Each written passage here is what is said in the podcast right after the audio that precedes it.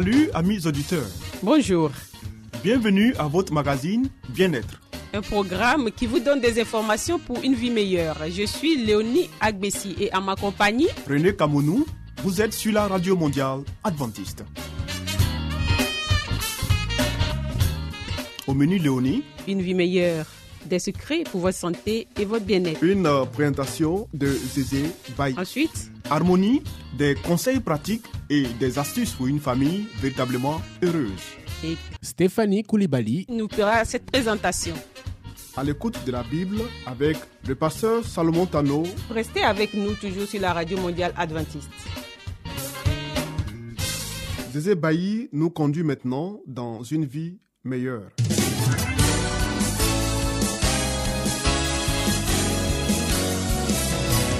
Et voici maintenant votre émission de santé pour une vie saine et heureuse.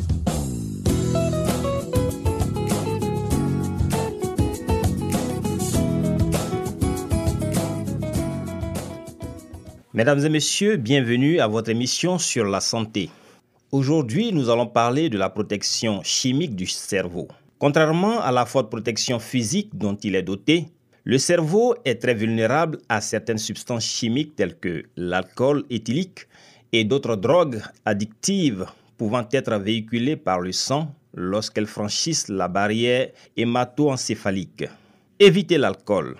Il a bien été prouvé expérimentalement que la consommation d'alcool cause la mort de neurones, même à dose modérée. Chaque gorgée d'alcool produit des dégâts irréversibles dans le cerveau, dommage d'autant plus grave que la quantité d'alcool bu est importante. La consommation d'alcool constitue de nos jours l'une des principales causes de détérioration des neuronales. Les boissons alcooliques sont spécialement mauvaises pour le cerveau des enfants et des adolescents, surtout pour les deux raisons suivantes. À cause de la plus grande sensibilité du cerveau en formation aux toxiques neuronaux et à cause de la difficulté des plus jeunes, surtout de sexe féminin, à éliminer l'alcool du sang par manque de maturité des systèmes de désintoxication du foie. En s'éliminant plus lentement, l'alcool continue ses dégâts plus longtemps. C'est pourquoi l'article 3 de la Charte européenne sur l'alcool, approuvé en 2001 par l'Organisation mondiale de la santé, stipule que tous les enfants et adolescents ont le droit de grandir dans un milieu ambiant protégé des conséquences négatives associées à la consommation d'alcool et, dans la mesure du possible, de la promotion des boissons alcoolisées. S'abstenir de tabac. La nicotine du tabac produit une vasoconstriction ou rétrécissement des artères cérébrales, ce qui réduit l'irrigation sanguine du cerveau et l'apport d'oxygène aux neurones. Malgré un semblant de stimulation et de bien-être produit par le tabac, son véritable effet sur le cerveau est celui d'un poison lent qui ravage les neurones. Le tabac est une source de radicaux libres qui oxydent et détruisent les neurones. C'est sans doute pour cette raison que les fumeurs sont plus exposés à contracter la maladie d'Alzheimer ainsi que d'autres démences. S'abstenir de drogue. Outre les drogues légales subventionnées, alcool et tabac, les autres drogues endommagent aussi le cerveau. La cocaïne, l'héroïne, les amphétamines, le hashish ou marijuana et les drogues de synthèse attaquent directement les neurones. Leur consommation quotidienne provoque une détérioration mentale pouvant aller jusqu'à la démence. Évitez le café et autres boissons contenant de la caféine. Bien qu'à faible dose, la caféine semble améliorer l'attention et combattre la sensation de fatigue. Des doses plus fortes provoquent la nervosité et l'anxiété. La caféine produit la libération d'adrénaline dans les terminaisons nerveuses entre les neurones. La stimulation répétée qu'elle provoque surcharge le système nerveux et l'affaiblit face au stress. Effets indésirables de la consommation habituelle de caféine sur le cerveau. La caféine engendre l'addiction. C'est une vraie drogue addictive et psychoactive qui altère le fonctionnement normal du cerveau. La supprimer provoque un véritable syndrome d'abstinence semblable à celui de la nicotine ou d'autres drogues. Elle rétrécit les artères cérébrales, effet vasoconstricteur, ce qui diminue l'irrigation sanguine et l'apport d'oxygène aux neurones, d'où l'amoindrissement du rendement intellectuel malgré la sensation subjective de plus grande activité. Elle ouvre la porte à l'insomnie. Elle favorise l'hyperactivité et l'inquiétude chez les enfants. Elle prédispose enfin à la dépression, aux crises de panique et à d'autres perturbations psychiatriques. La consommation de caféine s'avère particulièrement nocive pour les malades psychiatriques. Voici donc, mesdames et messieurs, où notre parcours s'arrête aujourd'hui. En espérant vous retrouver très prochainement, portez-vous bien et à très bientôt.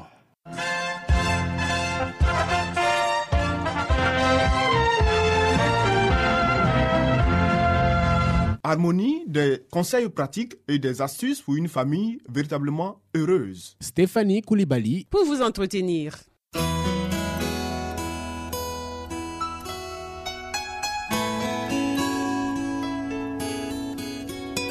Une famille harmonieuse, pour un couple épanoui, pour une vie heureuse au foyer, voici l'émission de la famille.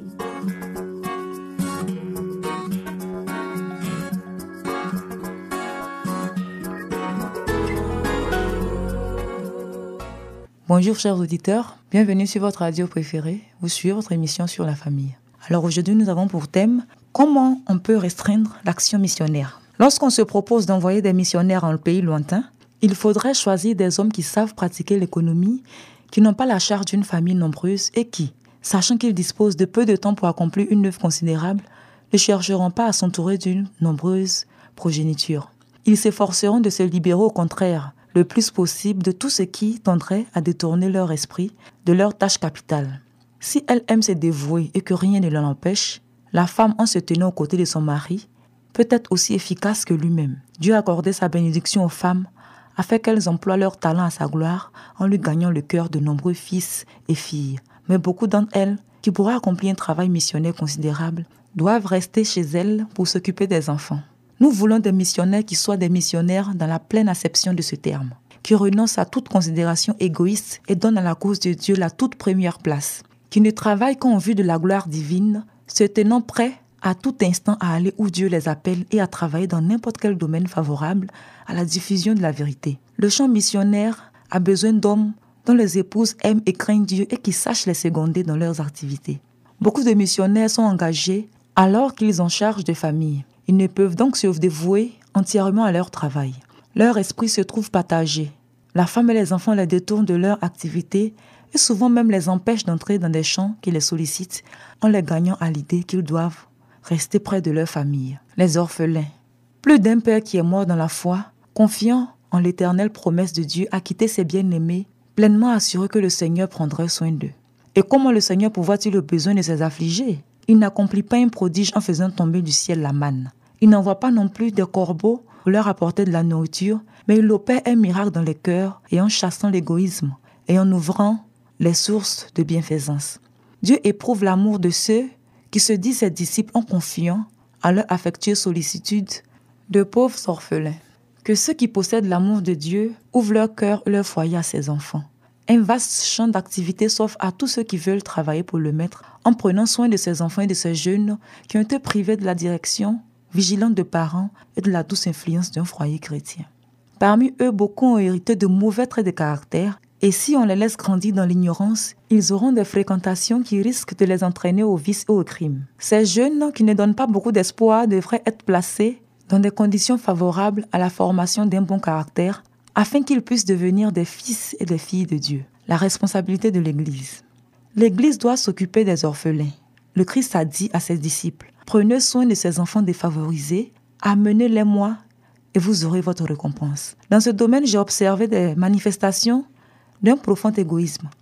S'ils ne se sont pas assurés de pouvoir tirer quelques avantages pour eux-mêmes en accueillant dans leur famille ceux qui n'ont pas de foyer, certains se détournent en disant non, ils ignorent ou ne veulent pas savoir si ces enfants sont sauvés ou perdus. Ils considèrent que ce n'est pas leur affaire. Avec Caïn, ils disent Suis-je le gardien de mon frère? Ils ne veulent pas se déranger ou faire quelques sacrifices en faveur des orphelins, et c'est avec une complète indifférence qu'ils rejettent ces malheureux dans le monde où se trouvent parfois des personnes mieux disposées à les recevoir que ne le sont ces soi-disant chrétiens. Au jour de l'éternel, on demandera des comptes à ceux à qui la Providence a donné la possibilité d'exercer une action salvatrice. Mais ces chrétiens cherchent à s'excuser. Ils refusent de s'engager dans une bonne œuvre à moins d'en tirer un profit personnel. Il m'a été montré que ceux qui repoussent ces occasions de faire le bien entendront Jésus leur dire, Toutes les fois que vous n'avez pas fait ces choses à l'un de ces plus petits, c'est à moi que vous ne les avez pas faites. Merci de nous avoir suivis. À la prochaine pour un nouveau thème. C'était Harmonie. Des conseils pratiques et des astuces pour une famille véritablement heureuse. Vous écoutez Radio Mondiale Adventiste, La Voix de l'Espérance, 08 BP 1751, Abidjan 08 Côte d'Ivoire.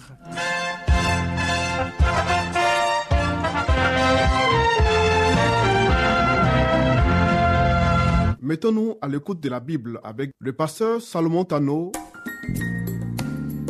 Nous avons certainement lu plusieurs livres prestigieux traitant de problèmes divers. Mais avons-nous aussi lu la Bible, ce livre si vieux et pourtant si actuel? Ce livre si mystérieux pour certains, mais qui apporte des solutions à nos problèmes et nous révèle l'avenir? À travers cette série d'émissions, découvrons ce livre exceptionnel.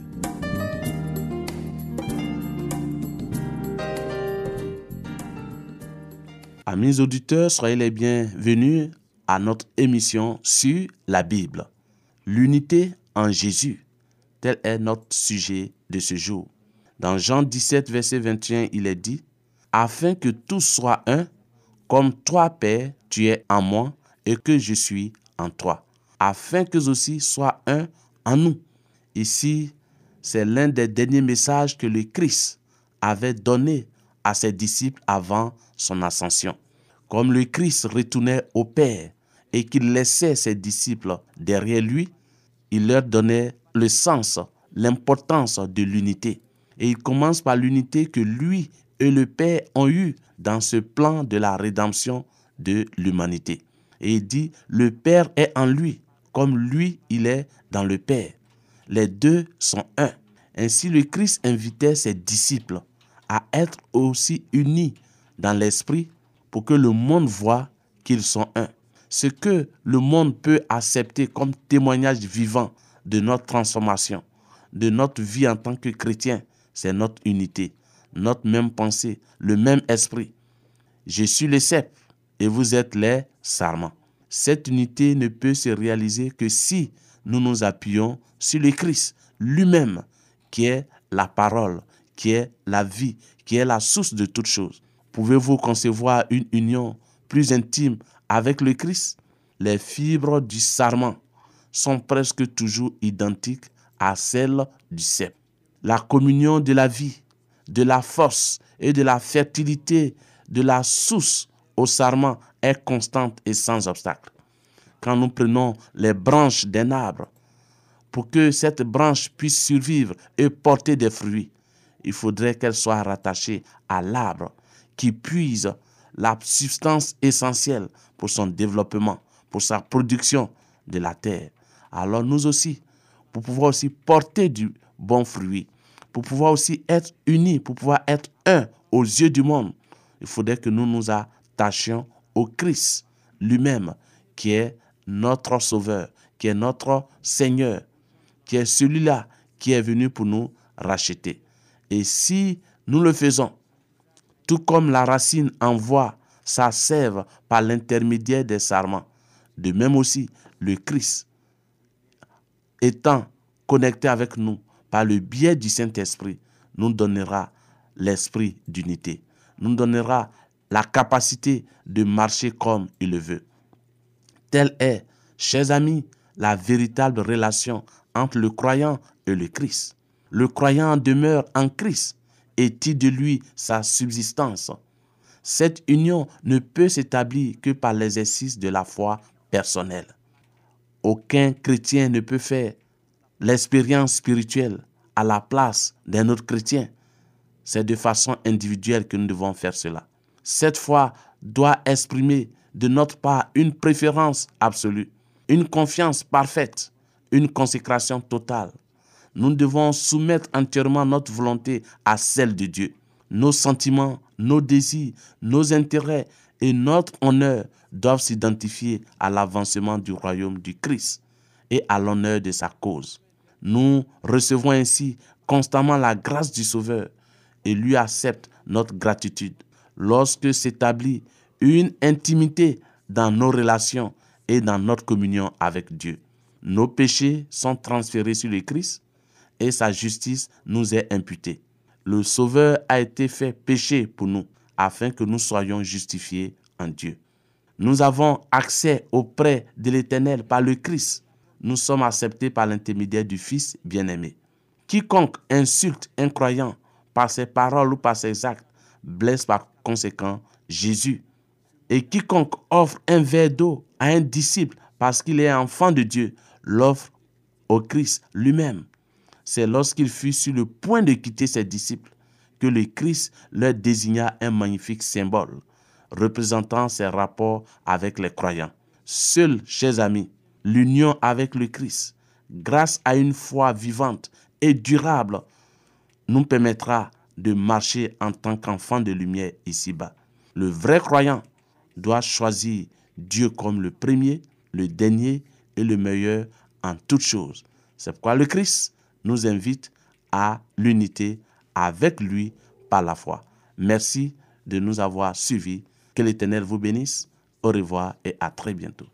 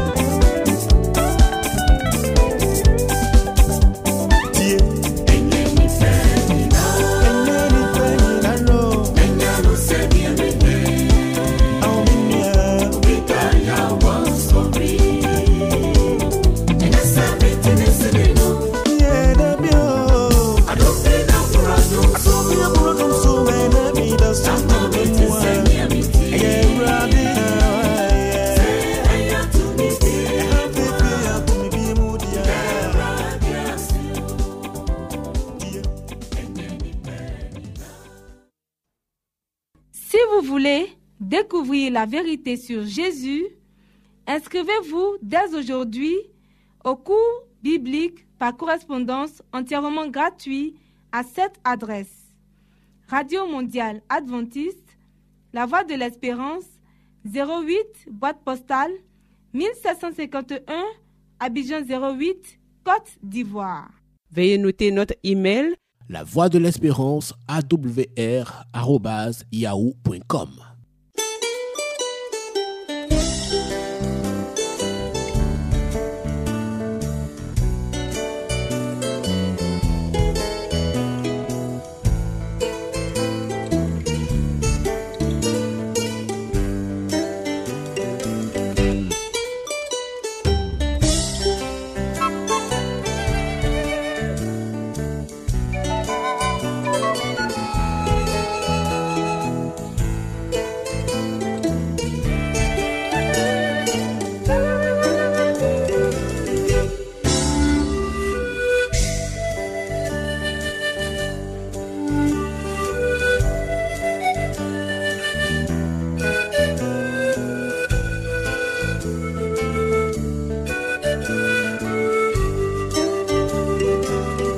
À l'écoute de la Bible avec le pasteur Salomon Tano.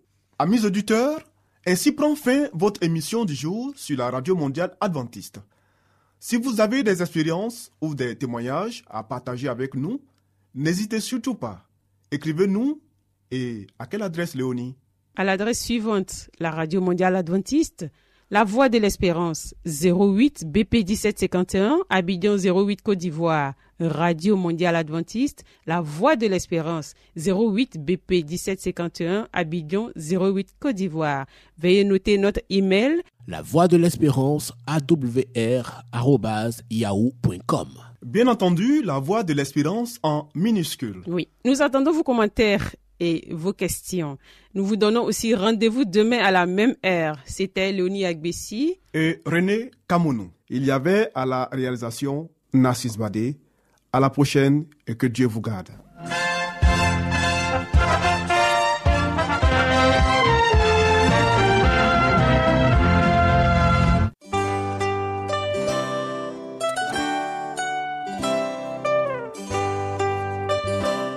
La voix de l'espérance vous dit, Jésus revient bientôt. Nous tenons à votre disposition un cours de Bible par correspondance entièrement gratuit.